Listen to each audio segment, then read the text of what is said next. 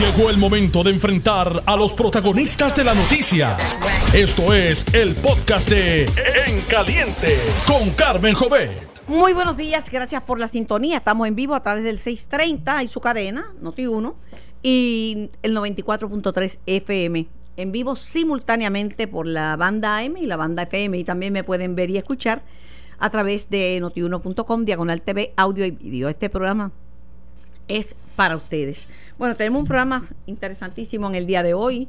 Vamos a hablar sobre el servicio militar y quién debe inscribirse y quién no. Vamos a recibir al excomisionado residente, ex candidato a la gobernación, eh, Pedro Pierluisi, que va a hablar sobre su anuncio y su interés en si el pueblo lo, lo respalda ir a las urnas como candidato a la gobernación por el Partido Nuevo Progresista.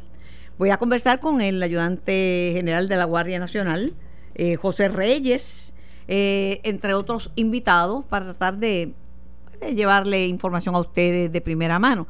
Y estoy esperando que salga del tribunal el licenciado Andreu Fuentes para hablar de las fianzas, de la fianza en general eh, y de los alegatos de Jensen Medina, que pidieron una rebaja de fianza, son un procedimiento que, al cual tienen derecho.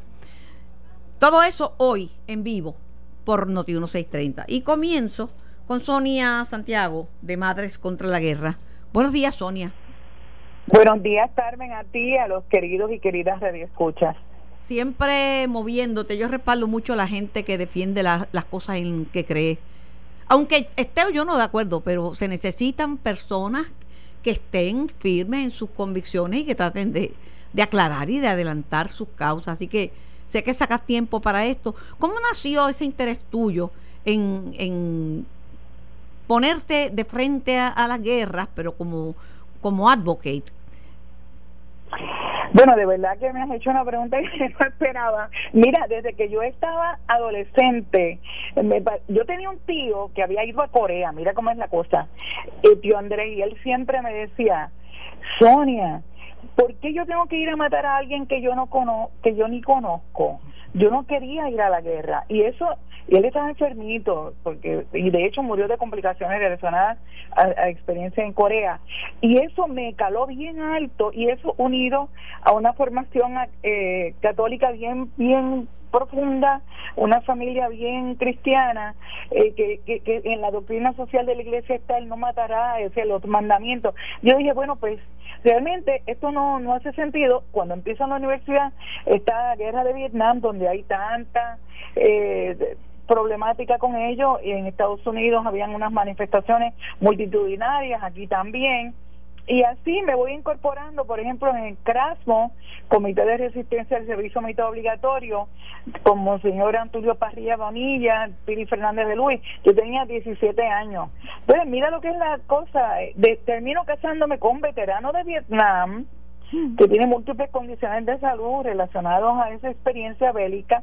Y luego nuestro hijo es eh, embaucado por un reclutador que le promete que puede estudiar si se alista en la milicia, lo cual hace, y ahora el pobre hijo nuestro está tan enfermo física y emocionalmente que ni siquiera puede trabajar ni estudiar.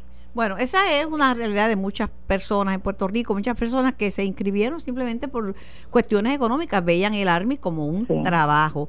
Eh, yo también conozco historias de personas que, que fueron a Vietnam y que fueron a Corea y que fueron a Afganistán y a la guerra del Golfo Pérsico y que sí están mal, malitos. Primero, algunos por el hecho de haber tenido que matar niños y, mujeres. Eh, otros por, por los problemas del estrés postraumático, o sea que le llega a la mente de, de súbito todo ese escenario de guerra y tienen pesadillas, etcétera. Algunos vienen mejor, ¿verdad? No todos llegan así traumatizados. así. Pero, pero eh, en Puerto Rico, eh, en la época a la que tú te refieres, de Piri Fernández de Luis y, el, y además del Comité Sixto Arbelo, este, también. Eh, pues era, era, era distinta, era, se hablaba, el servicio militar era obligatorio, estaban en el campus, ¿verdad? El ROTC y otras organizaciones militares, pero ya es, es voluntario. Es voluntario, pero fíjate, Carmen, entre comillas voluntario, porque los que firman los contratos militares son los jóvenes de origen humilde o de clase media que lo que buscan es precisamente la independencia económica, posibilidades de estudio, eh, eh, tienen muchas eh, ventajas que le vende el reclutador. La problemática estriba en que una vez pasa ese periodo de enamoramiento se enfrentan en ocasiones con situaciones eh, que los lleva a escenarios bélicos. Tenemos también, hay que decirlo, lamentablemente un clima que prevalece de racismo y discrimen dentro de las Fuerzas Armadas, que siempre había algo, pero ahora con el discurso de Trump se ha destapado. Entonces yo me pregunto, mira, en Afganistán se ha recrudecido la guerra. Esa guerra está desde el 7 de octubre del 2001. En el 2019 han muerto 22 estadounidenses, entre los que se cuentan los dos boricuas que acaban de fallecer, uno el 17 de agosto y el otro el eh, 5 de septiembre. Luis Fernando de León Figueroa y Elis Ángel Barreto Ortiz, que en paz descanse que su semilla sea semilla de paz y condolencias a la familia, nuestras sinceras condolencias. Pero nosotros nos preguntamos, con esto es el 10% de los que fallecen en Afganistán boricua.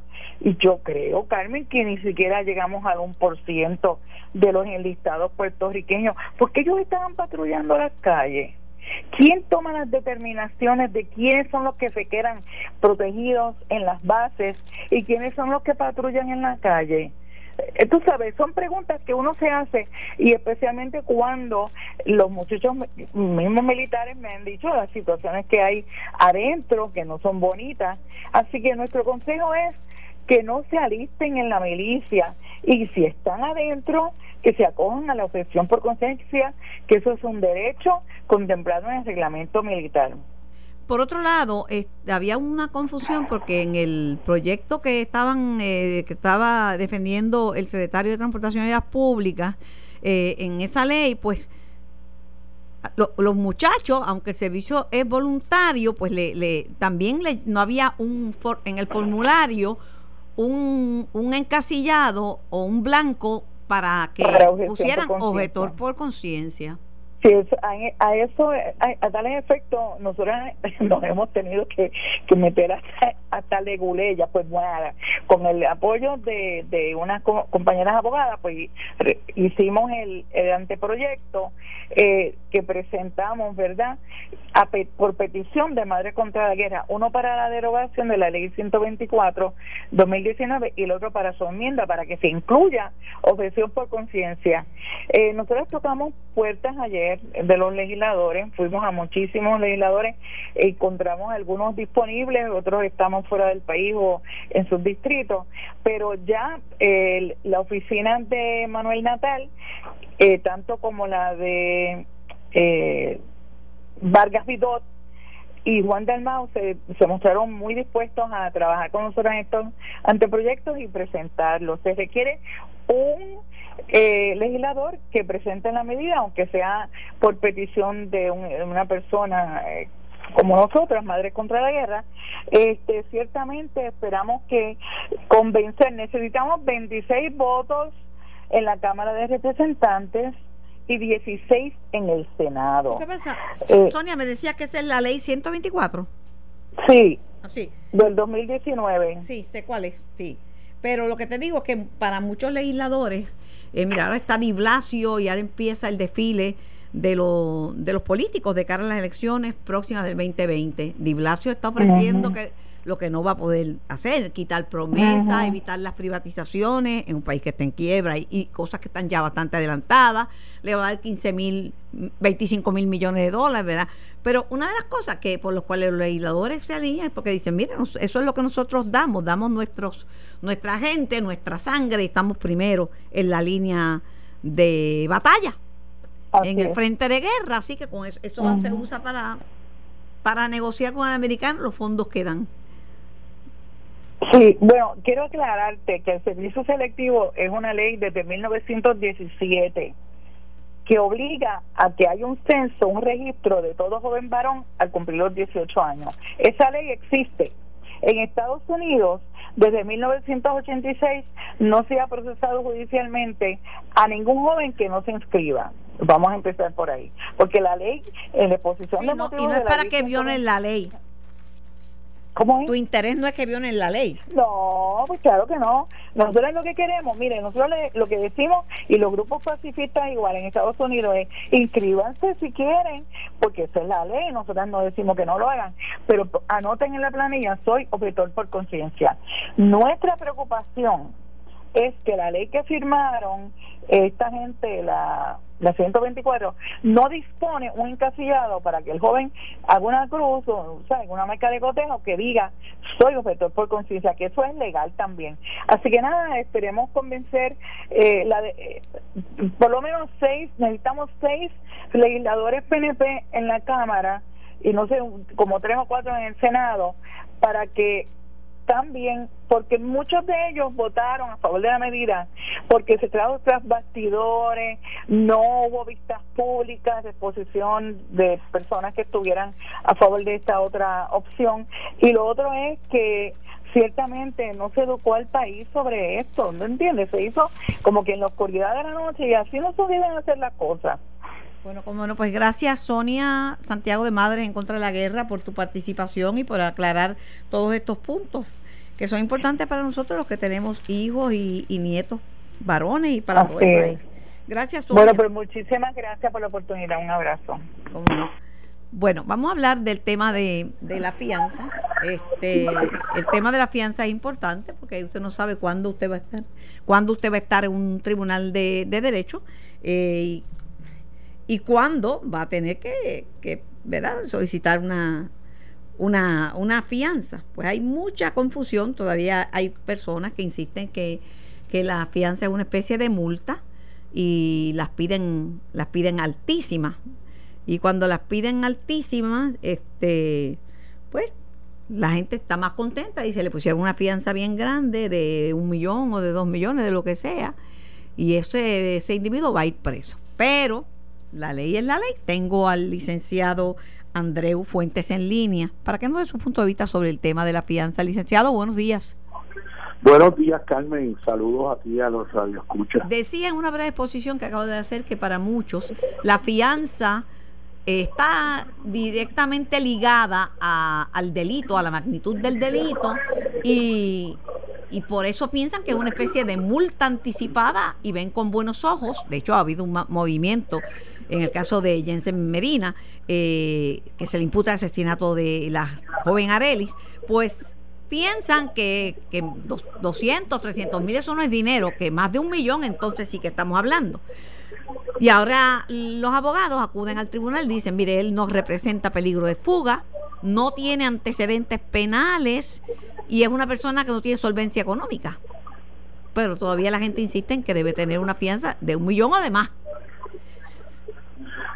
Mira, Carmen, eh, este tema, repito, eh, se discute en Puerto Rico cada vez que hay una situación de este tipo, pero se nos olvida realmente cuál es la razón para la fianza. Mira, Carmen, la fianza es un derecho constitucional en Puerto Rico que, como tú sabes, eh, ha sido luchado con eh, eh, en varias ocasiones y el pueblo siempre ha ratificado por mayoría absoluta eh, mantener su derecho a fianza. Déjeme interrumpirlo porque lo que lo que yo veo, aunque eso que usted dice es totalmente cierto, eh, es, no a la limitación del derecho absoluto a la fianza, ha sido cuestionado el país he dicho que, que, que, que, que no van a, que no van a permitir que cambien, que cambien el tema de la fianza, pero todavía sigue siendo la fianza vista por un gran sector del país como castigo al imputado de un delito. E, eso, eso es totalmente, eso es una tergiversación que no necesariamente yo creo que viene de, de un sector grande del país, yo creo que no.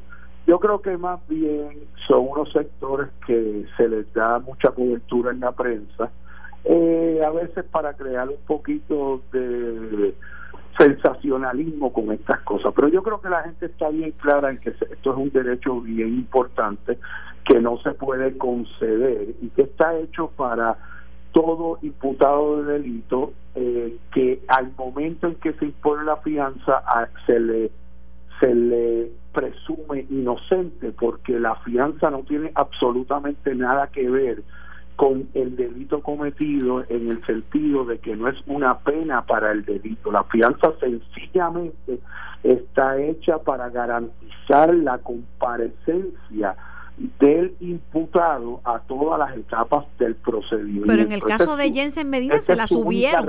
En el caso de Jensen Medina se la subieron, es de 200 mil y fueron directamente pues a atacar la jueza y la subieron a más de un millón. Pues mira, Carmen, esas son las cosas que pasan en Puerto Rico y a veces no nos damos cuenta de que la presión que se crea, eh, pues algunos jueces se dejan un poco influenciar por esa presión, lamentablemente. Pero la realidad es que en el caso de Jensen, por presiones externas, se le subió la fianza, pero desde mi punto de vista no había razón alguna para revocar a la juez que originalmente le, impuso una fianza. El primer requisito para la imposición de una fianza es que la fianza sea razonable a la luz de la capacidad del imputado para capacidad económica para poder prestarla. La fianza no puede ser irrazonable ni puede ser eh, hecha tipo castigo para evitar que la persona la pueda prestar. La fianza tiene que ser una que sea eh, razonable, vuelvo y repito, a la luz de las circunstancias particulares del individuo y su capacidad económica para poder prestarle. Pero es, discrecional del juez. es, es discrecional, claro. Es discrecional no imponerla, es discrecional eh, la cantidad que pero, pero la, la, discreción no se puede ejercer en el vacío. Se tiene que ejercer a base de las circunstancias que tiene el juez ante sí, de la prueba que tiene y de las circunstancias del imputado y su capacidad económica. Entonces, en este caso en particular, yo al día de hoy no he escuchado razón alguna para haberle aumentado la fianza a esa persona eh, eh, que tenga que ver con su con una cuestión de su capacidad económica y que tenga que ver con circunstancias particulares de que sea peligroso para la comunidad, de que tenga récord anterior criminal, de que de que haya algún riesgo de fuga que se le haya probado. Esa persona en particular ninguna de esas razones eh, se han establecido. La única razón que yo veo que se estableció es una presión pública de que ya la gente, o la gente no, los que están haciendo esa presión pública, porque yo creo que eso no realmente no es la mayoría de las personas, los que están haciendo esa presión pública a través de la prensa y los medios de comunicación, que yo creo que es un poco de información, ¿verdad? Pues lo único que dicen, ah, pues están tomando la, la fianza como si fuera una pena y ya esa persona a través de la fianza la quieren juzgar y la quieren encontrar culpable y le quieren imponer la, la, la, la, multa o la pena sin tan siquiera eh, haber haberse visto un juicio y sin haberse dado la oportunidad a esa persona de defenderse. Yo no estoy defendiendo a esa persona, para que lo sepa. Yo no estoy aquí hablando de que esa persona es buena, mala, cometió o no el delito. Eso no es lo importante. Ni yo tampoco. yo estoy hablando sobre el derecho a la fianza y, su, y sus condiciones.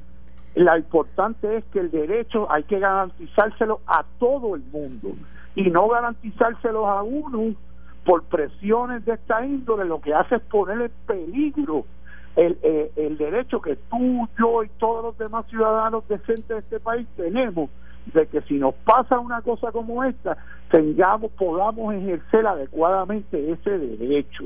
Y por presiones de, de, pequeñas personas que lo que quieren, vuelvo y repito, es crear sensacionalismo y crear presiones indebidas y crear desinformación en el país, pues entonces pasan estas cosas que, que estamos viendo, ¿ves? Eh, ya queremos juzgar, queremos juzgar y queremos mañana guindar en la plaza del pueblo a una persona sin tan siquiera habérsele celebrado el juicio, sencillamente porque alguien en la prensa ha dicho que esto ocurrió de tal o cual manera, pero ¿cómo sabemos que ocurrió de tal o cual manera si todavía no se ha celebrado un juicio? Y todos nos merecemos, todos lo, nos merecemos que se nos juzgue adecuadamente y de una forma justa donde se nos garanticen nuestros derechos constitucionales. Y eso es todo lo que pedimos. Si después somos culpables, pues que se nos imponga la pena. Pero si no somos culpables, pues que podamos ejercer adecuadamente nuestros derechos y que se nos garantice podernos defender adecuadamente. Eso es todo lo que se, se está pidiendo. Agradecida por... Repito, el pueblo en dos ocasiones ya ha votado, ya ha votado en este país eh, eh, rechazando estas cosas que vuelven y siguen sucediendo.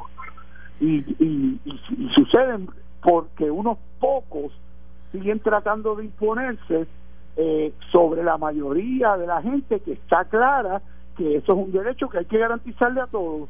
Agradecida por su disponibilidad para contestar nuestras preguntas. Sé que tiene un día fuerte en el tribunal, pero siempre mi agradecimiento por su colaboración. Pues cómo no, a tus órdenes siempre, saludos. Estás escuchando el podcast de En Caliente con Carmen Jovet de Noti1630. Está con nosotros aquí en el estudio desde bien tempranito. Este es el, el invitado que más temprano llega porque su horario es horario militar el ayudante general de la Guardia Nacional de Puerto Rico, José Reyes, aquí le damos la, la más cordial bienvenida. Buenos días, Carmen. Buenos días a todos los amigos Radio Escucha. Reyes le ha dedicado al ejército más de tres décadas de servicio activo. Ha estado en diferentes frentes, ha estado en el Pentágono y ha estado en, en Irak. En Irak. Eh, en Katrina. En Katrina, en otra misión. Y en María. Y en María porque también pues tienen el aspecto de que la Guardia Nacional eh, se dedica a misiones eh, de, rescate y a misiones educativas con las comunidades. Bienvenido, gracias por aceptar la invitación. Gracias por la invitación, Carmen. Estábamos hablando con, de, con Sonia Santiago de Madres en contra de la guerra y ella tiene un punto de vista de que debe haber un encasillado, que el servicio selectivo es una realidad, pero yo le pregunto, ¿por qué esa porque esa preocupación ahora si es no es obligatorio y me, incide en que no hay un encasillado para objetores por conciencia. Este, y por eso ya quiere derogar la ley 124 para que se incluya ese encasillado. Yo pienso, me aclara y me da su punto de vista enseguida y vea que busco un balance entre las opiniones. Yo pienso que a usted como militar no le conviene tener en su batallón a un soldado que no quiere ir a pelear y que no va a empuñar ese ese ese rifle porque no no esto no está en su en su DNA ni en su mente. Como usted lo ve bueno, si nos remontamos a los tiempos de cuando el servicio militar era mandatorio, los tiempos de, de Vietnam, que la edad promedio era 18, 19 años, eh, ciertamente en ese momento también existía la, la opción de ser un objetor eh, por conciencia. Eh, a ninguno de nosotros los militares no, nos gusta la guerra. Nosotros cuando aceptamos este trabajo y juramentamos es porque creemos fielmente en los postulados de la democracia y de la libertad para todos y tomamos eh, la decisión de servir a Puerto Rico y servir a la nación. Nosotros no solamente somos desplazados a, áreas de combate, también nosotros ayudamos en acciones comunitarias, como lo vivimos aquí con el pueblo tras el paso del huracán Irma y María, y como también hacemos un montón de labores comunitarias. Ayer estamos en Vieques, ¿verdad? Ayer estamos en Vieques y Culebra, estamos llevando unas clínicas de salud, así que estamos coordinando con los alcaldes para los días 19 y 20 de octubre, vamos a estar allá, y también estamos planificando con ellos ejercicios de mesa, lo que se conoce como un tabletop exercise, eh, en preparativos para la época de huracanes. Continuamos en la época de huracanes, pero la práctica es la que hace la perfección y queremos seguir impactando a los 78 18 municipios. Ya hemos estado cerca de 54 municipios con estos ejercicios y lo que queremos es continuar actualizando nuestros planes de emergencia y asegurarnos que existe esa integración entre el personal municipal, la Guardia Nacional, para ser más efectivo ayudar a nuestro pueblo. Es importante lo de Vieques porque en Vieques el mismo alcalde Víctor Médic me dice que Vieques no estaba preparado y la situación de, Vieques es única porque está desconectada de la isla grande y entonces tiene una dependencia total y absoluta y la transportación por más que la mejore no es la mejor. Usted está es un archipiélago y tú está, usted está fuera de lo que llamaríamos el, la isla grande, el mainland. Pero esos simulacros, esos ejercicios de mesa, tienen que extenderlo al tema de los terremotos. Sabemos mucho de huracanes porque los huracanes avisan, se pronostican. Claro, pueden cambiar su dirección, pueden fortalecerse o debilitarse y desaparecer, pero se pronostican. El terremoto, lo único que sabemos es que cada 100 años en promedio podía ocurrir uno, y ya pasaron los 100 años desde el 18. No para alarmar a, nuestro pueblo, pero eh, tengo una gran preocupación personal. Durante el pasado mes de junio, la Guardia Nacional como organización hicimos un simulacro de lo que es un terremoto combinado con un tsunami. Si nosotros miramos la topografía de Puerto Rico y el tsunami puede ser provocado por un deslizamiento de terreno y la forma cónica de Puerto Rico sería propensa para eso y el movimiento es de 360. Si nosotros tenemos un terremoto eh, localizado el epicentro al noreste de Puerto Rico, combinado con el movimiento natural de, del Atlántico en el norte de Puerto Rico, sería catastrófico, porque la topografía de los pueblos del norte, lo que es Luquillo, Loíza, etcétera, es flat y en Loíza la construcción no, no llega a 20, 25 pies. Un oleaje como han tenido y, y, que suba la marea como en Bahamas, 16, 20 pies, van a ver una catástrofe aquí en Puerto Rico. Así que y no hay que ir no hay que ir tan lejos. La costa de San Juan, el área de, del condado, todo ese este sector de Ocean Park, ahí la erosión se comió las casas, se comió la, la playa. Eh, y esa inquietud la hemos compartido, Carmen, con todos los alcaldes que, hemos estado en contacto. Eh, mañana vamos a tener reunión con eh, los alcaldes de, de, la zona sur, la zona oeste y el, y el viernes también. Estamos cubriendo los 78 eh, municipios en estas reuniones que está llevando a cabo el gobierno de Puerto Rico para eso mismo, para unir esfuerzos y ser más eficientes y, eficaces en apoyar a Puerto Rico. Una de las cosas que me mencionaba el alcalde de Vieques ayer, que lo estamos integrando al ejercicio, es si se pierde esa transportación por ATM, si se pierde la transportación, ¿cómo podemos evacuar un paciente que haya sido afectado?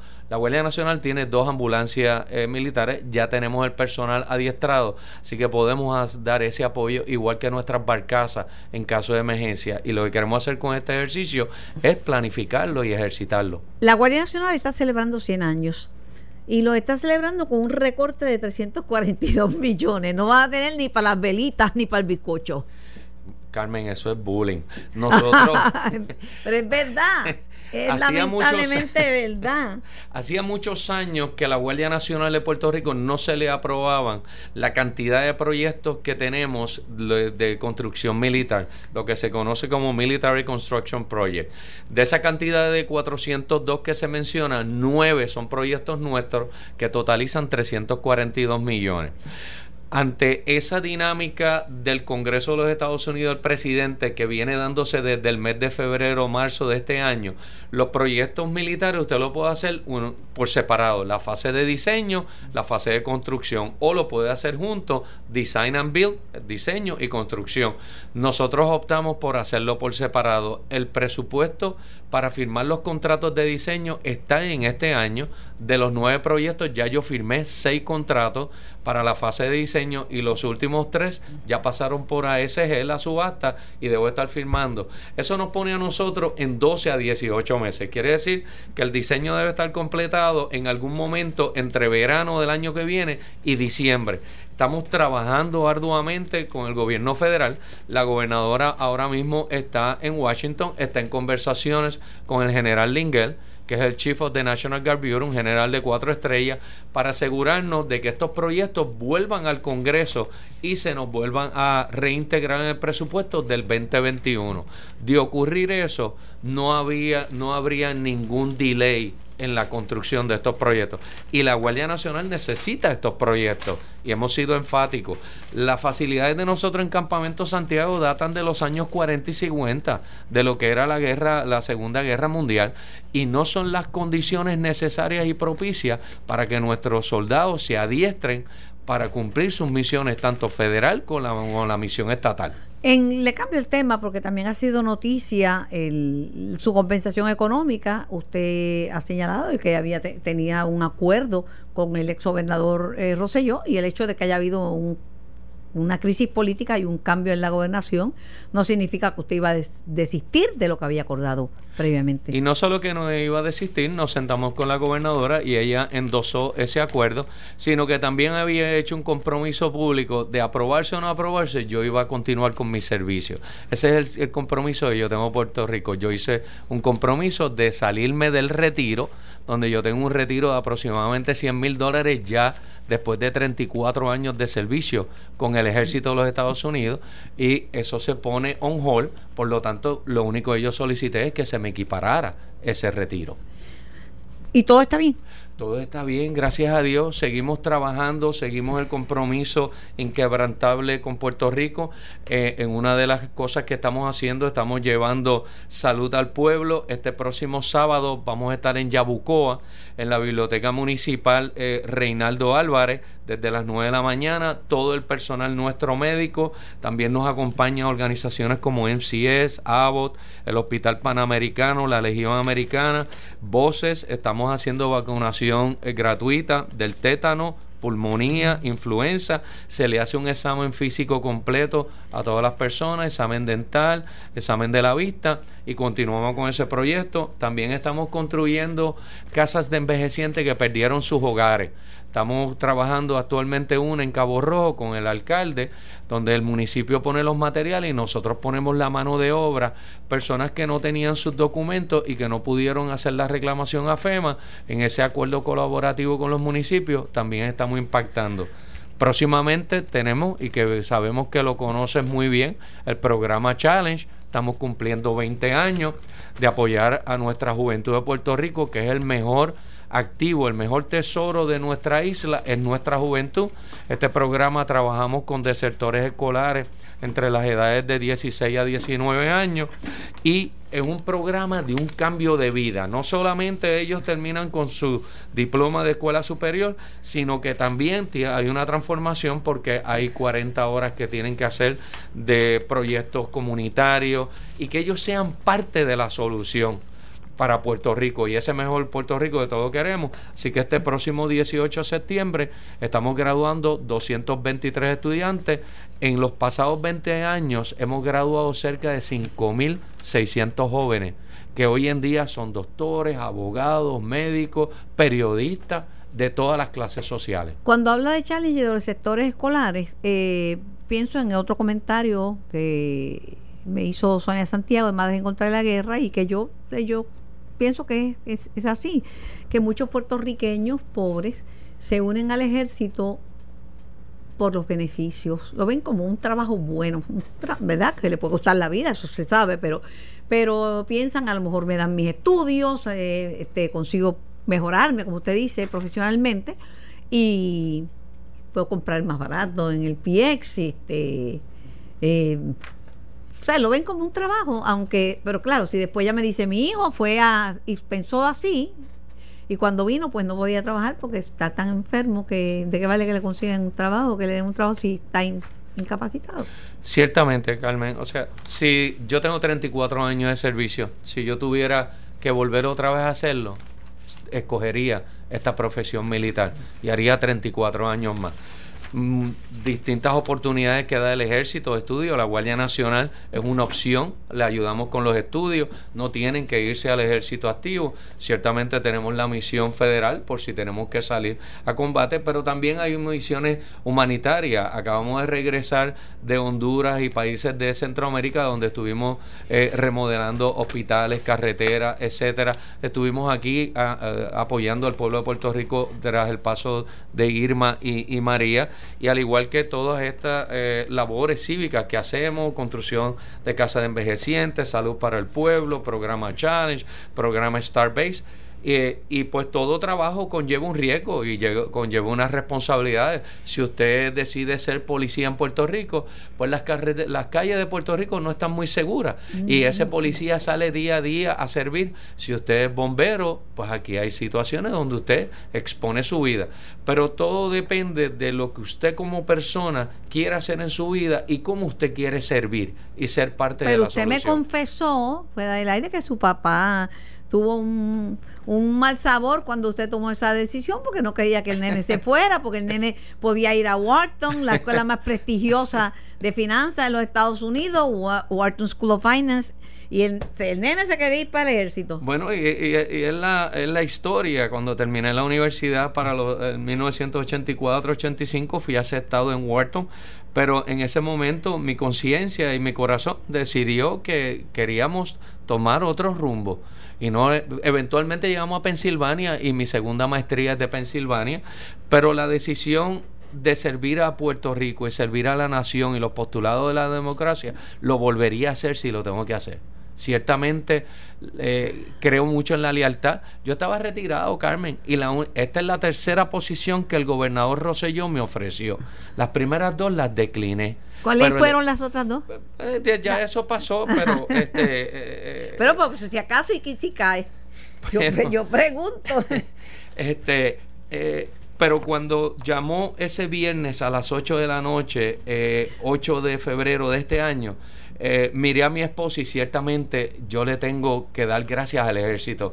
Me ayudó a tener un trabajo honrado y poder servir, pero también servir a mi familia. Mis dos hijos estudiaron medicina gracias a que yo tenía un trabajo y pude proveer económicamente. Hoy en día el mayor está terminando en cirugía en Wisconsin y la, mejor, la menor está terminando en medicina interna eh, en Manhattan, en Mount Sinai. O sea, eso a mí me dio esa oportunidad del ejército, ¿cierto?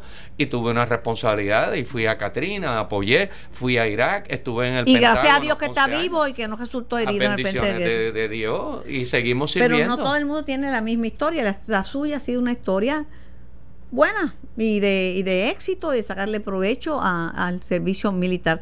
Yo tuve, hoy es día de la prevención, Día Mundial de la Prevención del Suicidio. Yo tuve un compañero en la universidad que fue llamado al ejército y, y, cuando llegó creo que a Fort Benning, allí mismo se quitó la vida.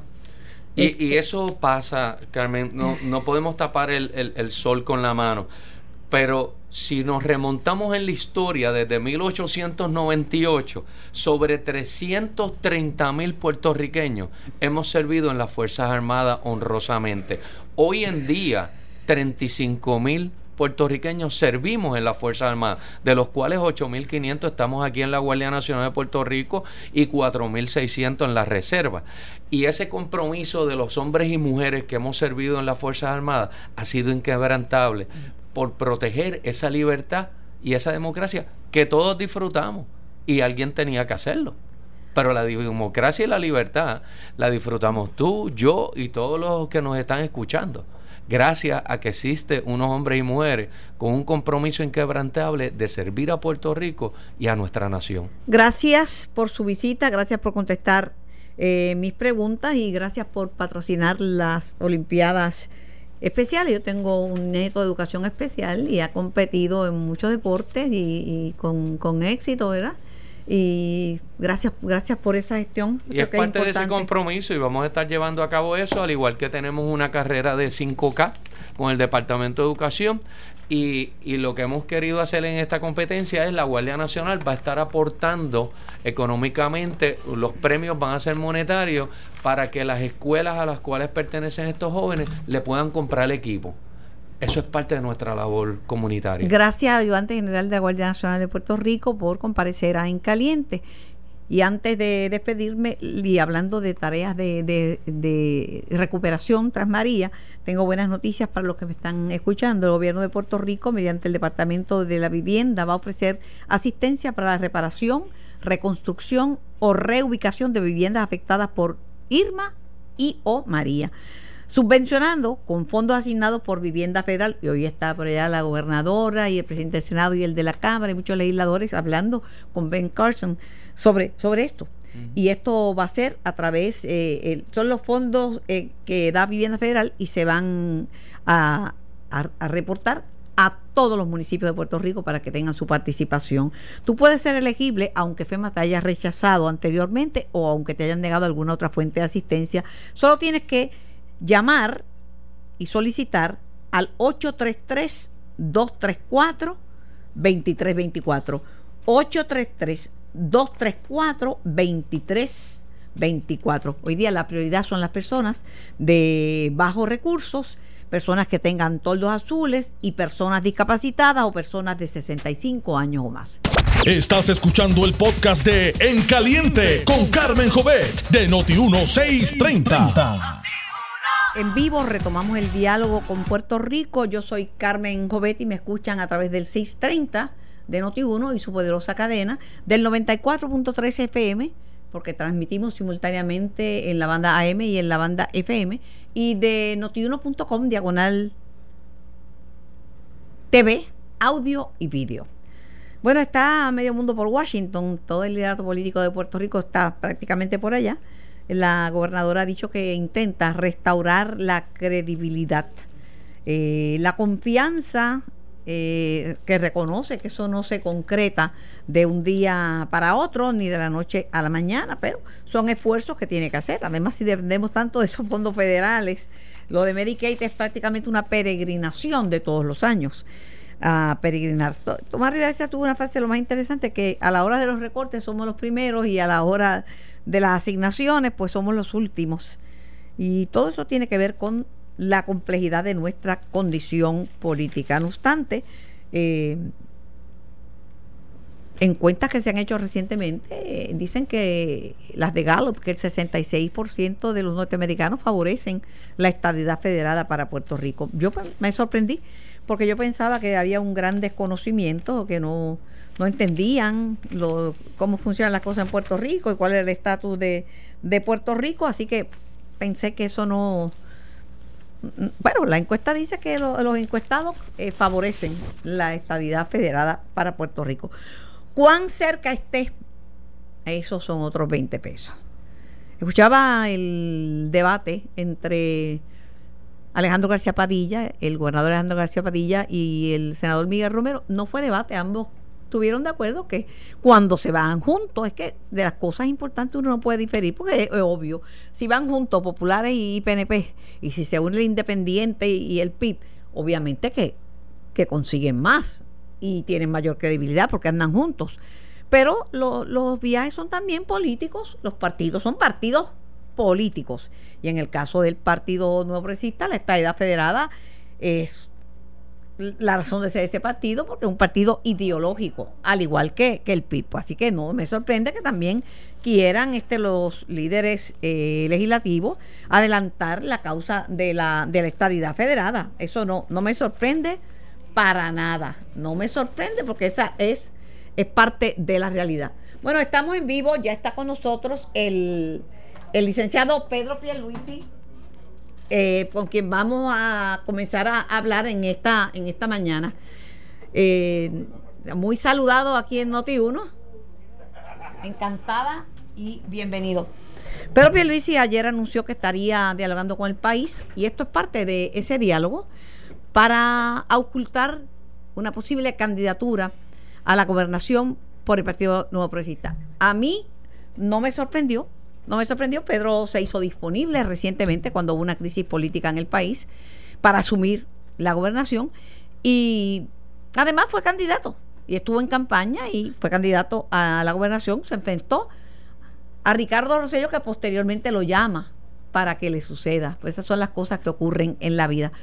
Muy buenos días, licenciado Perlisi. Buenos días, Carmen. Buenos días a, todos y todas que hace tiempo que no estaba por aquí. Así que muchas, muchas gracias por la invitación. Pues la, la he hecho abrir las líneas telefónicas tan pronto recibo la noticia y mucha gente contenta, mucha gente apoyando y sí, él tiene la calma, la tranquilidad que buscamos para dirigir un país. Otra gente no, otra gente no, claro, pero la política nunca es por unanimidad, ¿sabes? Eso es así, eso es así, es natural. Es natural, uno tiene que, que sorprenderse. Pero, ¿qué le hizo tomar la decisión en este momento tan importante de su vida? Bueno, es todo lo que ha ocurrido. Es una combinación de, factores. Eh, primero que nada, pues ocurrió en Puerto Rico algo nunca antes visto. Un gobernador renuncia. En aquel entonces... Que ningún gobernador tiene que renunciar. Eh, porque eso me lo explicó una vez Hernández Colón por una marcha. Y me dijo, no, no, si por marcha fuera, nunca habría gobierno. Y Aníbal permaneció en su puesto, no renunció, pero claro, ante la falta de confianza en su partido y la presión pública, él tomó la decisión de renunciar. Pues así fue, tomó la decisión y, me pide que lo sustituya. Y ese, ese es el, el, cuento largo, corto. En ese momento dado yo estoy en la vida privada, no tengo planes de regresar a la vida pública, pero ante las circunstancias tan extraordinarias y como patriota que soy, eh, de una familia que siempre le ha dicho que sí al servicio público. Llamó ayer el chofer de su papá, una persona que fue el chofer de su papá, cuando él estaba en vivienda, dijo, mire, yo conozco a ese nene. yo le digo, mire, no es un nene ya, es un señor. Exacto. Pues le dije que sí al, al, reclamo del gobernador, a la solicitud, y di un paso al frente. Entonces, otra vez resumiendo, porque esto quedó atrás, pero es parte de la, razón por la cual estoy aspirando. Quedó atrás, pero se lo sacaron en todos los medios. Sí, porque, pero eso es de esperar, porque siempre, como tú acabas de decir, va a haber oposición y los opositores, pues, se agarran de, cualquier cosa para eh, criticar. Más bien, ¿qué ocurre? Pues que en la Cámara llevan a cabo una votación eh, eh, dándome un espaldarazo como posible gobernador en aquel entonces por consideraciones políticas o de otra índole, en el Senado eso no ocurre. Y entonces el Tribunal Supremo, ante la falta de, una votación, de una confirmación o ratificación, como quiera que le queramos llamar, del Senado, pues decide que eh, esos días en que yo estuve en la gobernación, pues tenía todo el derecho de hacerlo porque yo eh, descansé en la Constitución y en una ley vigente en ese entonces. Eso es importante, eso es importante porque hoy algunos de los consultados, creo que por el nuevo día del vocero, no sé si es Néstor Duprey, dice que fue una gobernación anticonstitucional, pero las leyes se presumen constitucionales hasta que alguien las Sí, sí, lo que tienen que hacer es leerse bien la opinión, pero la, la opinión muy claramente lo que dice es que, eh, primero es prospectiva, dice eh, que el mandato que yo tenía pues culminó a las 5 de la tarde el día, eh, si mal no recuerdo, creo que era el día 7 eh, de julio. Entonces, 7 eh, de agosto, perdón, el 7 de agosto. Entonces, eso lo hace el Supremo porque obviamente las leyes, como también dice el Supremo, se presumen válidas, constitucionales. A menos que alguien lo rete y prevalezca. Entonces, y, pero ocurrió, y yo estuve varios días en esa silla, tengo que decir que me di cuenta inmediatamente que contaba con el favor del pueblo, que eh, imperó en Puerto Rico mucha tranquilidad en esos días inmediatamente después de, esta gran crisis por la cual pasamos. Eh, y eso pues eh, caló en mí, yo me di cuenta de esa situación. También te tengo que decir que confirmó ese poco tiempo de que nuevamente lo que yo siempre he dicho, que dada mi experiencia y los años que llevo en la vida pública, en la vida privada, pues estoy preparado para asumir esa silla.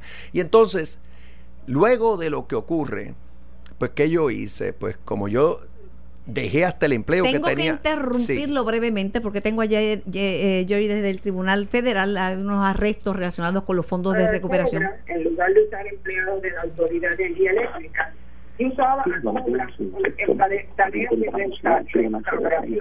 mientras que otros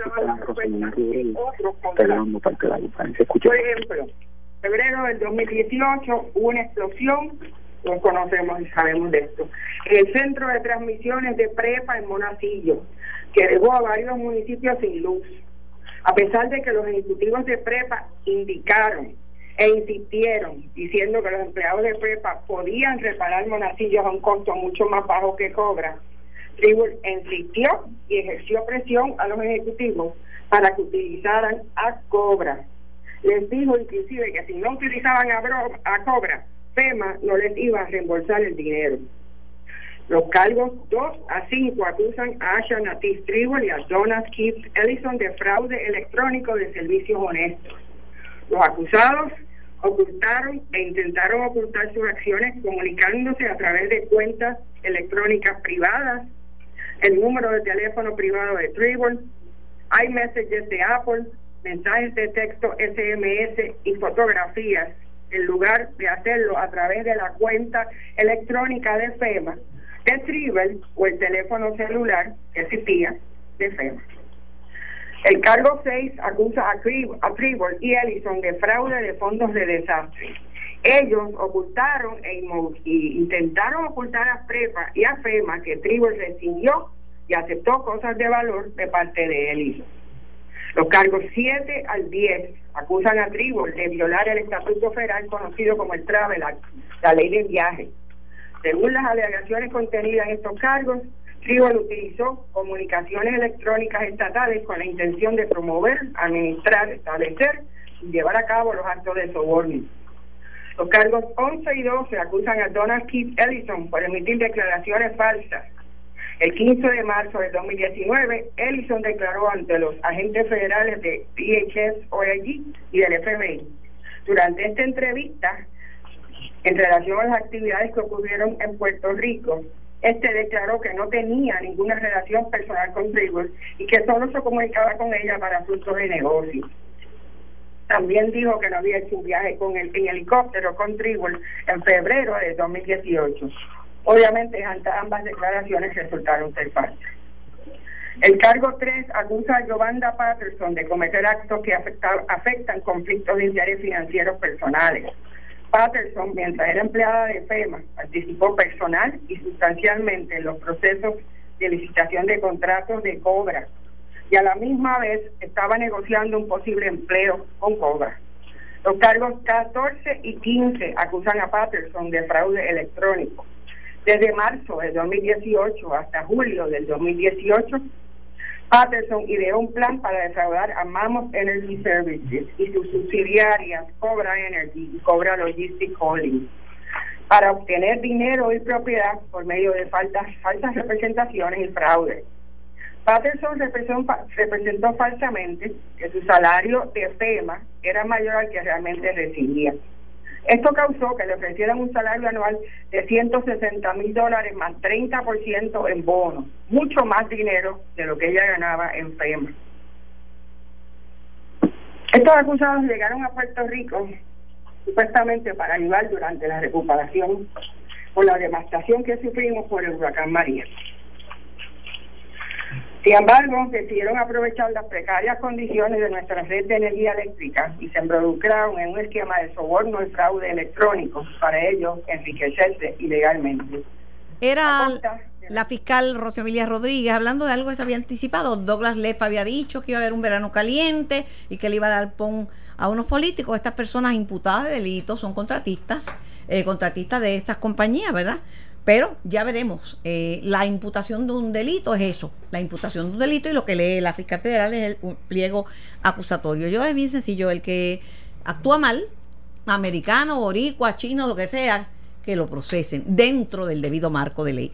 Vuelvo con Pedro Pierluisi porque la pregunta ahora, antes de que me cuente el relato de, de qué fue lo que pasó después, es que estas cosas, la mera lectura afectan la credibilidad de Puerto Rico y le dan a personas como Donald Trump el razón para decir que aquí los negocios que se hacen son fraudulentos, que eh, la corrupción es más grande aquí que en ningún otro sitio. Y ahí es que hacen falta las relaciones con el gobierno federal. y Carmen, hay que ver porque es posible, yo no, esto está ocurriendo al momento, pero es posible que también uno de los acusados o acusadas sea un funcionario o exfuncionario de FEMA. Si es así el caso, pues no solo tienes contratistas de FEMA, y de, del gobierno de Puerto Rico, PREPA en este caso, sino tienes a FEMA eh, inmiscuida en el asunto. Yo no tengo los detalles, pero si es así, eh, entonces esto lo que confirma es que la corrupción es un mal eh, generalizado, que lo tenemos en Puerto Rico, lo tienen en los estados, lo tienen en el gobierno federal, y lo importante es combatirlo a como dé lugar, porque eso lo que causa es que entonces no haya confianza en las instituciones de gobierno. Eso lo que causa es que se malgaste el dinero del pueblo. En este caso, por lo visto, estamos hablando de fondos federales. Claro, pero igual pasó en Katrina. Y eh, también. Exacto. Y nadie dice que, son los más ladrones del mundo, los funcionarios, y funcionarios electos salieron culpables, fueron presos. Bueno, y si fuera el caso, porque no lo sé, está ocurriendo ahora mismo de que haya algún funcionario federal envuelto, bueno, pues que entonces el presidente Trump se dé cuenta de que también dentro del gobierno federal existe la corrupción y que no venga a estarnos dándonos a nosotros eh, eh, eh, discursos ni, ni, lecciones ni, ni, ni, o sea, atacándonos por algo que todos sabemos que puede ocurrir en cualquier parte. Máxime cuando hay estos fondos y esta cantidad de dinero inusitada para repartir. Exactamente. Entonces, pero mira, para resumir, yo estaba ya a nivel de que te digo, de que hay un voto en Cámara, no hay un voto en Senado, y entonces el Tribunal Supremo decide lo que, como lo expliqué, que prospectivamente, pues e, esa ley es inconstitucional y que yo debía dejar el cargo. Lo dejo, tomo unos días de descanso, estar en familia, con amistades, en Florida, y entonces aprovecho para pensar, reflexionar, y me doy cuenta de que realmente este es el momento. ¿Por qué es el momento? Porque yo he dejado atrás un bufete donde laboré con mucho orgullo. Ahora mismo, pues, sigo como abogado, pero yo estoy por mi cuenta, o sea, yo no tengo ya relación alguna con bufete alguno. Tengo el tiempo, tengo el deseo, me siento preparado para asumir las riendas del gobierno de Puerto Rico y entonces lo que digo es que en vez de estar tomando esta decisión ahora, estaría destiempo de mi parte. Dado todo lo que ha ocurrido, yo debo conversar directamente con el pueblo, compartir con el pueblo antes de tomar mi decisión. Estar bien claro en cuanto a cuáles son los reclamos de nuestro pueblo, qué es lo que el pueblo espera de sus gobernantes antes de tomar esa decisión. Y lo voy a hacer, en las próximas semanas lo voy a hacer. Eh, ayer, por cierto, me invitó el representante Víctor Pareja a ir a una actividad que él tenía con sus constituyentes él la celebra una vez al mes y fue de, mi agrado. Fue el vicepresidente de la Cámara, Pichito Rezamora, expresó públicamente su respaldo a usted y a una posible candidatura. Pues me, enorgullece que, que, me respalde otra vez. Eh, este proceso de primarias comienza realmente en diciembre, así que yo lo que voy a hacer, yo ahora mismo no tengo ni comité de nada, eh, tendré que crear algún tipo de comité, pero yo no tengo ahora mismo, eh, me acompaña hoy mi hermana, porque esto realmente en este momento dado es una cuestión familiar. Y lo que voy a hacer es compartir, de cuando en cuando estaré en los medios, esta es la primera entrevista que yo concedo, porque yo he estado en la vida privada, no soy parte de la administración actual.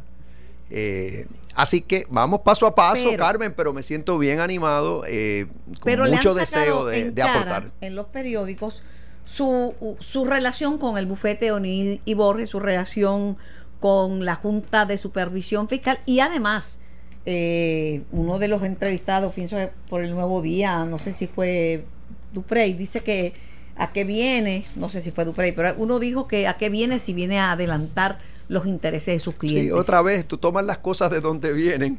Eh, eh, eh, esa es la oposición y tienen algo, siempre van a tener algo que decir. yo fui abogado y con orgullo lo digo, estuve ejerciendo la profesión en un bufete de mucho prestigio. Atendí los clientes del bufete según se me requirió. lo que hice fue trabajo legal pero esa relación acabó a final de julio de este año porque cuando yo juro al cargo de secretario de Estado, pues no podía tener un cargo público y un cargo en la empresa privada. Así que eh, realmente eso queda atrás.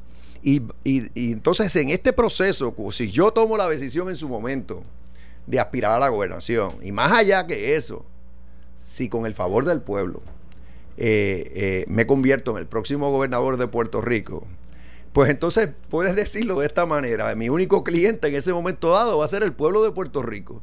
Eh, porque es así que esto funciona. O sea, cuando tú eres gobernador, tú a quien único te le debes es al pueblo de Puerto Rico. Para mí Entonces, son- el hecho de que tú fuiste abogado, eso le pasa a cualquier abogado. Entonces, ningún abogado puede ir a aspirar a la gobernación porque siempre van a tener, sobre todo si viene de la empresa privada, porque va a haber tenido muchos clientes a quien representó en el pasado.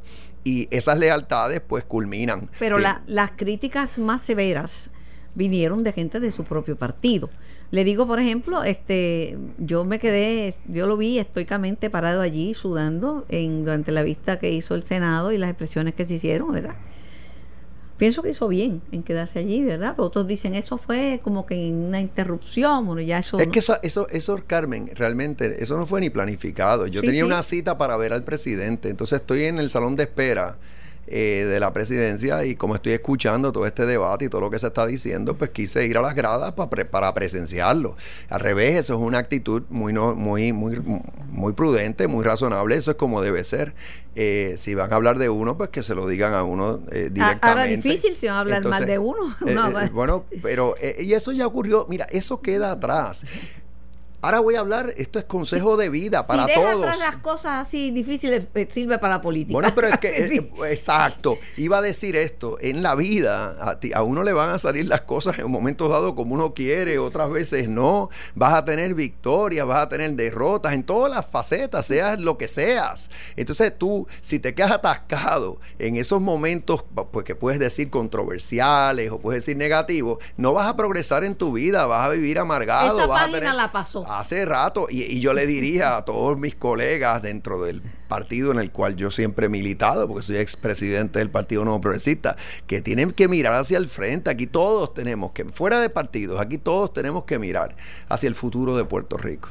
Y, y después de todo esto que ha pasado, tenemos que tener presente que en Puerto Rico, mira, tú tienes sí algunos partidos, pero tienes a mucha gente, y esto no pasó ahora, esto viene desde hace muchos años, Carmen. Cada vez más hay gente que no está afiliada a partidos y que tienen todo el derecho de expresarse. Pero yo les lo que les pido a todos, vengan de donde vengan, estén en el partido que estén, estén en el partido que estén, si no tienen partido, sean de la ideología que sea, eh, que participen del proceso electoral, que se inscriban para votar, que escuchen bien a todos los diferentes candidatos otra vez del partido que sea o independientes y que escojan bien, porque ya sabemos que los votos tienen consecuencias, y ya sabemos que cada cuatro años tú eliges una administración y ahora pasó eso que ocurrió con el pasado gobernador que él llegamos, llegó a ese extremo de que, que hasta renunció. Pero obviamente aquí todos lo que queremos es que haya estabilidad en Puerto Rico, que haya con, con Wanda progreso. Vázquez, ¿ha habido estabilidad? Yo diría que sí, Wanda ha hecho una excelente labor hasta el presente, cuenta con mi apoyo eh, y es importante eh, que eso continúe.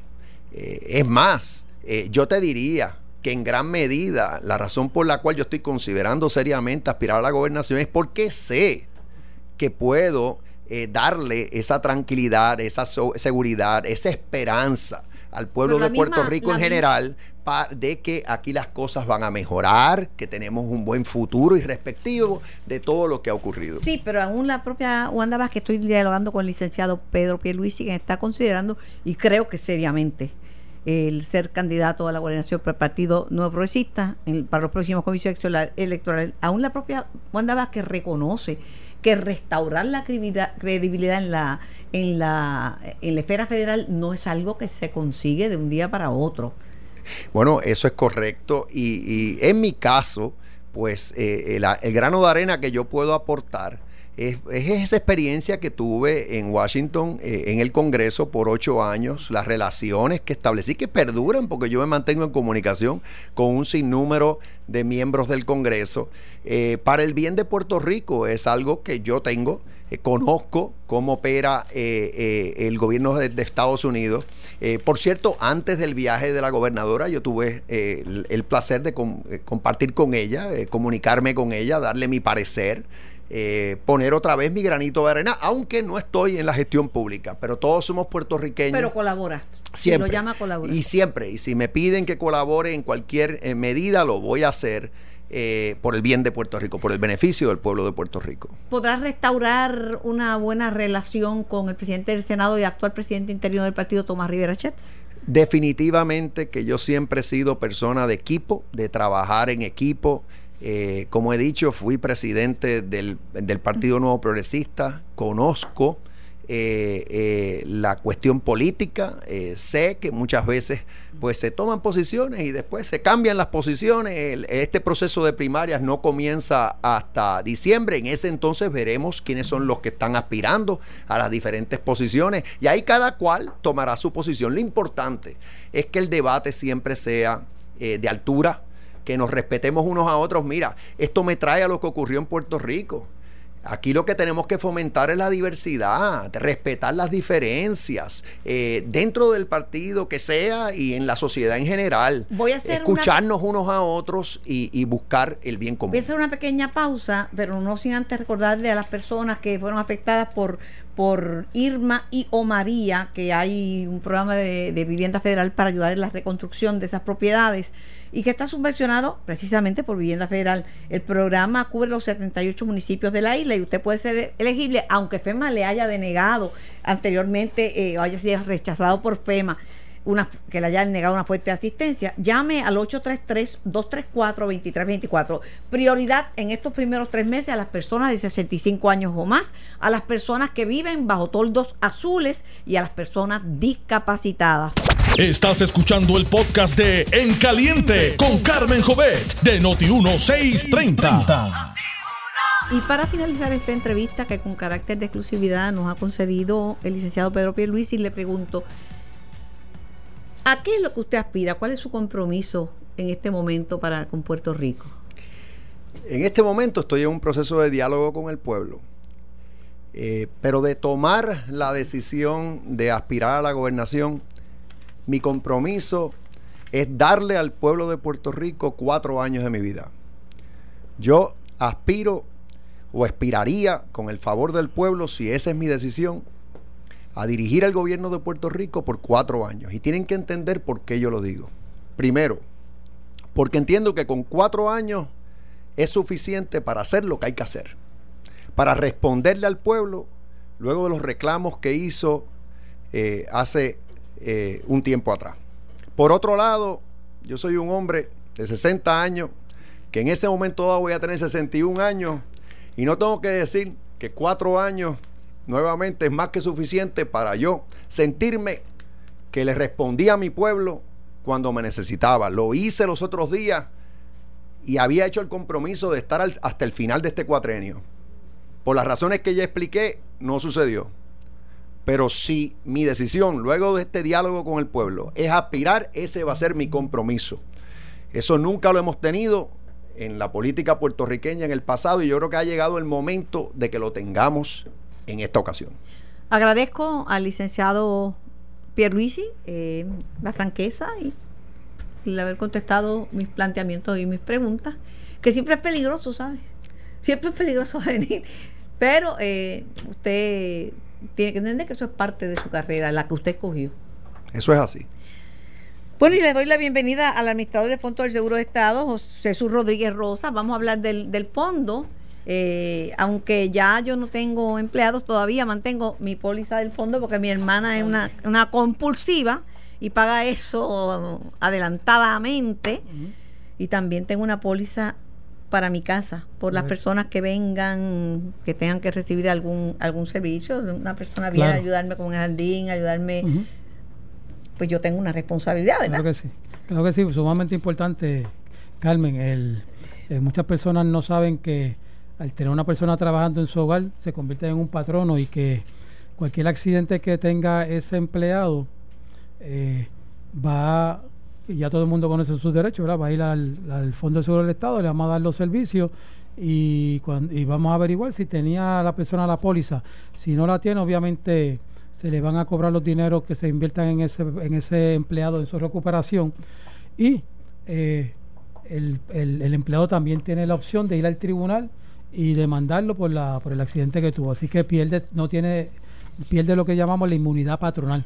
Así que eh, es tan importante que un patrono tenga la póliza del Fondo de Seguro del Estado, que es obligatoria en ley, como que aquellos que no están obligados en ley, como son los, eh, los hogares puertorriqueños y las personas que trabajan por cuenta propia, la tengan porque se convierte en un patrono y cualquier accidente que sufra en su hogar va a va la persona va a ir a pedir los servicios allá al Fondo de Seguridad del Estado y va a perder la inmunidad patronal. ¿Qué va a pasar con el fondo, con el fondo como institución? Pues mira, nosotros cuando llegamos en el 2017, Carmen, definitivamente había un, una amenaza que era real, eh, que era la, eh, la, privatización del fondo. Eh, así lo había así lo había verbalizado la Junta de Supervisión Fiscal. El gobierno también tenía en esa dirección algunos planes. así que el, lo que hicimos fue evaluar el fondo, qué cosas podíamos hacer para evitar eso vimos la situación fiscal, obviamente había una situación fiscal grave. Pero se va a fusionar el fondo con algunas otras agencias. Bueno, eso, eso ahora mismo eso no está en planes. Lo que sí es que había una situación que ameritaba ser atendida, habían eh, déficit de 300, de más de 300 millones de dólares, la cartera de inversiones se le había extraído más de un billón de dólares, habían cuentas a cobrar sobre 700 millones de dólares, habían los servicios médicos no eran la prioridad allí, no eran los mejores tampoco, así que había que hacer mucho trabajo en estos dos años y medio hemos hecho el trabajo que, se, que era necesario. Hoy podemos decir con, satisfacción que en los últimos tres años que hemos estado trabajando, en los últimos tres cierres eh, de año fiscal, eh, hemos reducido ese, déficit a cero y este año terminamos con más de 100 millones en, en diferencia de gastos versus ingresos. El año pasado terminamos con unos 50 o 60 millones en diferencia de gastos. Es positivo, ¿verdad? Eh, así que hay camino por recorrer pero la, el, lo que nos está diciendo estos números es que es recuperable, que lo que hay que hacer es sostenerlo, ¿verdad? Porque eh, eh, lo importante, ¿verdad? Que como pasa siempre en, en el gobierno puertorriqueño, eh, pueden haber cambios, lo que fuera, pero lo importante es que continúe ese ascenso en los servicios, que sigan bajando los gastos, sigan aumentando los ingresos y que siga y que de esa manera eh, no haya eh, se esté trabajando como lo quiere el país de una manera efectiva y eficiente y que pueda, sea comparable, como siempre hablamos, de la empresa privada. Le pregunto lo siguiente, cuando se comienza a hablar de privatización, hay gente que ve la privatización como un dogma de fe, se ponen, o los que le están de acuerdo, pues aplauden, y los que no, pues se terrorizan. ¿Cómo están las relaciones con los con los sindicatos allá pues en el fondo en este momento? Nosotros, nosotros siempre hemos tenido la apertura para hablar con ellos. De hecho, comencé, comencé mi administración haciendo eh, tenemos que recordar que son como son ocho líderes laborales allí. Eh, así que eh, un número amplio. nos hemos reunido con cada uno de ellos. De hecho, precisamente mañana nos estamos reuniendo con la Unión con la Unión de Empleados del Fondo, que es la más grande, tiene alrededor de 2.000 empleados bajo, bajo su unión. Así que mañana tenemos una reunión con ellos, continuando el diálogo. Eh, lo importante eh, en esos momentos, eh, Carmen, es que no siempre vamos a estar de acuerdo. No siempre. Uno es patrono y el otro es empleado. Claro, pero lo importante es que podamos, que podamos trabajar en armonía y, trabajar y dialogar y trabajar por el bien de la, de la, de la corporación, espantar ese, ese fantasma de la privatización, que solamente se puede hacer logrando números positivos, logrando administrando bien, administrando bien y cumpliendo con la misión del fondo que es los servicios médicos. Toda la inversión nuestra va a ir a servicios médicos y luego también tenemos que pensar en el patrono, que es quien hace esas aportaciones, que a los patronos eh, siempre han estado, han estado eh, eh, de, alguna manera no con buenos ojos, el que los dineros que se utilizan, que ellos aportan para las pólizas patronales, para las pólizas y los servicios médicos, se vayan en aumentos salariales, se vayan en... en, para el lesionado. para el lesionado, exactamente. Ese servicio es el esencial.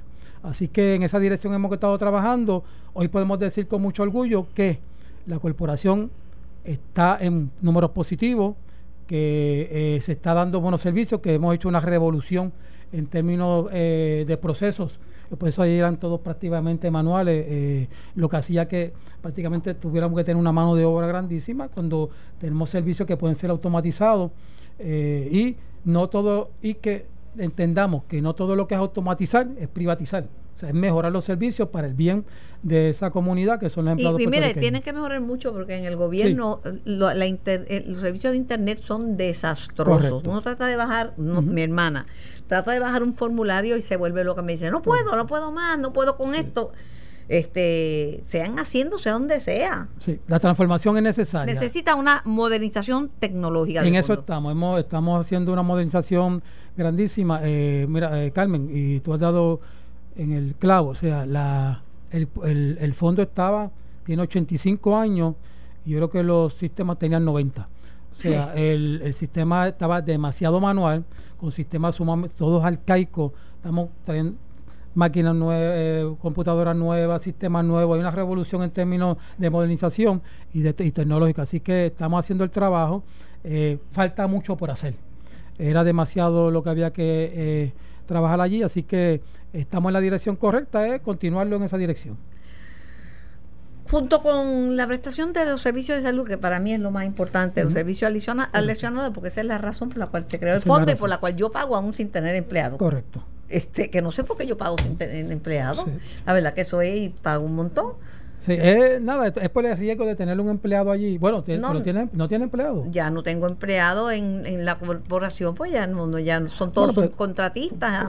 Pues, pues, tenemos que revisar esa. Sí, pero van, pero sí, la mía personal, sí, porque voy a tener mi casa y voy a tener siempre gente que va a tener que venir a, hacer algo. Y quiero estar, quiero estar cubierta, porque esos, lo seguro es mejor tenerlo y no necesitarlo. y no tenerlo. Que, porque entonces sí que se me tranca el domino. Pensando en los lesionados, eh, junto con los servicios de salud, tiene que venir un nuevo modelo de farmacia. Porque aquí el problema de los medicamentos es una cosa seria. Correcto, Carmen. Mira, eso es uno de los puntos que nosotros hemos, estuvimos desde que llegamos analizando eh, los servicios de farmacia. La corporación tiene actualmente 12 farmacias. Eh, y estamos y estábamos mirando un, un, servicio, Carmen, que afuera hay más de 1.100, 1.200 farmacias. Eh, nosotros identificamos esa situación. nosotros teníamos una eh, medicamentos expirados que rondaban los 300, 400 mil dólares en medicamentos expirados anualmente. Eh, teníamos una, eh, era solamente cinco días a la semana, de 8, de ocho y media, de 8 a 4 y media. El, eh, fuera de esa hora, el, lesionado no podía ir a recibir medicamentos. A las 12, de 12 a 1 estaba cerrado también la farmacia. Si falta un, si falta un, farmacéutico, no había servicio. Eso pasa, pasa constantemente. Así que que se queda eh, atrás porque hay farmacias que abren 24 horas claro. con, limitaciones. Claro y si y, y, había una hay una limitación en términos de ese servicio. Nosotros mismos que analizamos el servicio y encontramos un modelo bien bien bien este atractivo que era con las farmacias de la comunidad. La ley 239 de que es la ley de sociedades de farmacia eh, encontramos que el artículo 23.3 permitía una apertura para que nosotros pudiéramos contratar directamente sin necesidad de, de subasta pero tenía que ser con, una cooperativa. Ahí la, y encontramos una cooperativa que agrupaba más de 500 farmacias, farmacias de la comunidad, pequeños y medianos negocios, puertorriqueños de aquí. Así que adoptamos ese modelo, eh, pasamos por el proceso necesario y estamos ya a punto de comenzar un nuevo sistema de farmacia que, como tú bien sabes, fue anunciado a la ciudadanía que iba a estar disponible los siete días de la semana, eh, hasta las 10, 11 de la noche, eh, sábado y domingo, día feriado, eh, que, cerca de su hogar, a la farmacia que quieran ir nuestros lesionados. Y importante, Carmen, que tenemos una comunidad nosotros que es de personas parapléjicas, paralíticas que no pueden, que tienen eh, dificultad de movilidad, y este nuevo modelo le va a llevar ese medicamento a la puerta de su hogar. O sea que no tienen que venir ahora, cuando tienen que venir a la, a la, corporación a través de Transita o uno de estos servicios de cita que paga la corporación. Así que vamos a llevarle ese medicamento directo allí. Sí, que tiene muchísimas ventajas y, un, muchísimo valor añadido. Y estamos, y estamos trabajando también eh, un valor añadido con la, con la economía de esos pequeños y medianos negocios la fuerza está en el país. Claro, lo, que podamos lo que podamos hacer con la gente que se queda aquí, pues tanto y bueno. Que venga la inversión extranjera, todas las inversiones son buenas, pero hay que hay que darle al de aquí ese ese espaldarazo para que eche hacia adelante. Si usted tiene algún problema con el fondo, pues mi misión es servir de enlace y ayudarle, porque yo también he pedido ayuda y sé lo, lo difícil que se hace a veces resolver problemas. Usted me puede llamar al 787 758-7230. 758-7230. Estoy hablando con el Ministerio de Fondo de Seguro de Estado y yo me comprometo a que usted me dice qué es lo que pasa, qué necesita y posteriormente, pues yo eh, canalizo la, la, la, situación, la querella y le informo después en qué, en qué le he podido ayudar. 787-758-7230. El momento de Puerto Rico es un momento difícil, estamos en quiebra, pero yo creo que también es un momento de oportunidades. Claro que sí. Eh, que si uno se echa a llorar y uno no quiere este, resolver nada, pues entonces pues no se meta al gobierno ni se meta a las empresas obstáculos van a haber siempre. Siempre hay oh, obstáculos y eso es lo que nos presenta una gran oportunidad de mejorar los procesos. Pero una de las cosas que es un dolor de cabeza es que le, le piden a uno tantos formularios a través de la internet. Si la internet del gobierno es malo, es un problema que lo que se hace es una pérdida de tiempo. Se termina uno, aunque tengan alegadamente tecnología, teniendo que ir directamente a la oficina, sea de Hacienda o de fondo, donde sea, porque no pudo resolver por internet. Sí, mira, nosotros, si en algo nosotros hemos, nos hemos preocupado de establecer un, un área eh, que hayan cambios dramáticos es en el área de tecnología. Eh, como te dije, la corporación tiene 84 años, 85, y parece que los sistemas tuvieran 100. Eh, la verdad era que todos los sistemas eran manuales, no había, todo era, las personas tenían que ir allí a, entre 12 y 14 filas. ¿No se habían actualizado los servicios? Sí, no, entonces todo era manual, tú tenías que como paciente ir allí, pasar por una serie de... De, salas de espera que, que sumaban entre 12 y 14, eh, perder el día allí hemos estado revolucionando eso, un nuevo, un nuevo sistema de citas médicas sumamente eh, moderno, un sistema de facturación médica, porque la, corporación, los médicos facturaban eh, manualmente, un sistema de turno para que los para que para que los llegaran allí, un sistema sumamente moderno de turno. Así que hemos estado eh, modernizando todos esos sistemas para beneficio de los lesionados y los patronos. Lo que, lo que dicen, no, mi problema no es el fondo, es la comisión industrial. Así, ese, ese, es otro ese otro issue. Ese es otro issue que hemos también. Buenos días, ¿quién me habla? Ah, buen día, Gilberto de Río Grande. Gilberto, ¿qué puede ser? Para preguntar, ¿cuál es la tarifa básica del hogar? 99 dólares. Esa es la tarifa al año, al año 99 dólares al año y estás cubierto completamente allí por los servicios que, que tengas en tu hogar. Obviamente eso va a aumentar si tienes una si tienes un sinnúmero de empleados, ¿verdad? Que se sale fuera de lo que es lo común y corriente, puede aumentar un poco más, pero básicamente no, no, no se aleja mucho más allá de eso. Pero si va una persona de vez en cuando a, a, ayudar en la casa, por ejemplo. Sí, 99 dólares. Está, cubierto, sí. Está cubierto, está cubierto. Un jardinero, una persona que va a ayudar en la limpieza, alguien que, que, vaya a hacer algún trabajo y tenga un accidente. Exacto. Ah, pues, Completamente cubierto. Así que pues por. Pues, voy a bregar con eso entonces. Gracias. ¿Cómo no? Vuelvo y Buen digo. Día. Buen día, gracias. A usted mejor es estar cubierto. Cubierto. Mire, le decía que alguna gente dice, mi problema no es el fondo, es la comisión industrial. Sí. Eh, bueno, con la comisión, ¿verdad? La comisión es un ente apelativo que crea la ley eh, para que cualquier decisión que usted no esté de acuerdo con, la que toma el fondo, pues pueda ir a ese ente apelativo. Eh, Los entes apelativos, el problema es que tardan mucho y la gente se vuelve loca esperando. Correcto. Nosotros hemos tratado de, es uno de los planes que tenemos, en algún momento hemos sugerido algunas alternativas a ese proceso, eh, pero está allí. de hecho, nosotros le pasa, el fondo le pasa 20, alrededor de 24 millones anuales para que opere ese ente apelativo. Así que volvemos y repetimos, Carmen, son momentos de retar los procesos, de ver procesos de hacerlos diferentes. Así que nosotros estamos haciendo, este, estamos haciendo todos estos procesos dramáticos en el fondo y hay que mirar también la comisión industrial. Hay que mirarlo, hay que mirarlo porque si la razón de ser...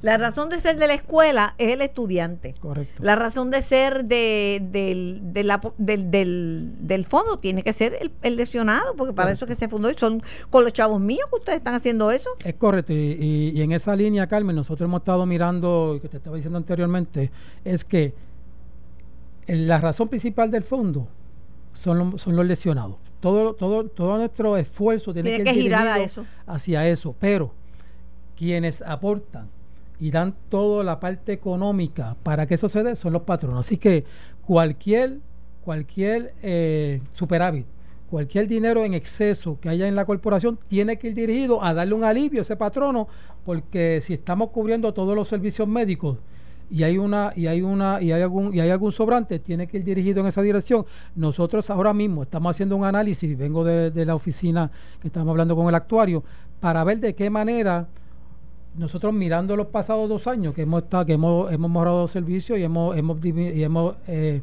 eliminado ese déficit, poder anunciar un, unas nuevas tarifas en disminución y eso vamos a estarlo anunciando y haciendo haciéndoselo llegar a la gobernadora para que haya entonces un alivio. Mire, en los seguros, en, los seguros pues el riesgo y los actuarios miden, ¿verdad? El, el, riesgo, pero por ejemplo, las posibilidades pagan un seguro toda medida al fondo, pues que si se ha accidentado en mi casa en toda mi vida una persona es mucho. Claro, claro. Pero pago igual, pago lo- el dinero, pago la prima, porque esa es la que es. Así que yo que, pienso que le pueden hacer justicia también al patrono, porque el patrono también Claro, se está viendo mal. claro. No se crea que es fácil para el patrón sacar chavo, ¿verdad? Ah, Uno lo hace porque la, la salud y la seguridad de un un ser humano Claro. vale más que cualquier otra cosa, pero si están, están, si redujeron el déficit a cero, bendito esa Claro, grasita. Carmen, los dineros no pueden ser para sacar 335 millones como ocurrió para eh, y que no y que honestamente en qué beneficio eso al fondo en nada. 110 millones a un préstamo al banco gubernamental, hoy está en quiebra, no existe, en nada. O sea, fueron más de un billón de dólares que, que durante los pasados años se le sacaron eh, a esta corporación y esos dineros muy bien pudieron haber ido a servicios médicos y a darle un alivio a los patronos. Definitivamente. Gracias por haber Gracias ti, Carmen. gracias por contestar nuestras preguntas, gracias al público por haberme escuchado. Esto fue el podcast de En Caliente con Carmen Jovet de Noti1630. Dale play a tu podcast favorito a través de Apple Podcasts, Spotify, Google Podcasts, Stitcher y notiuno.com.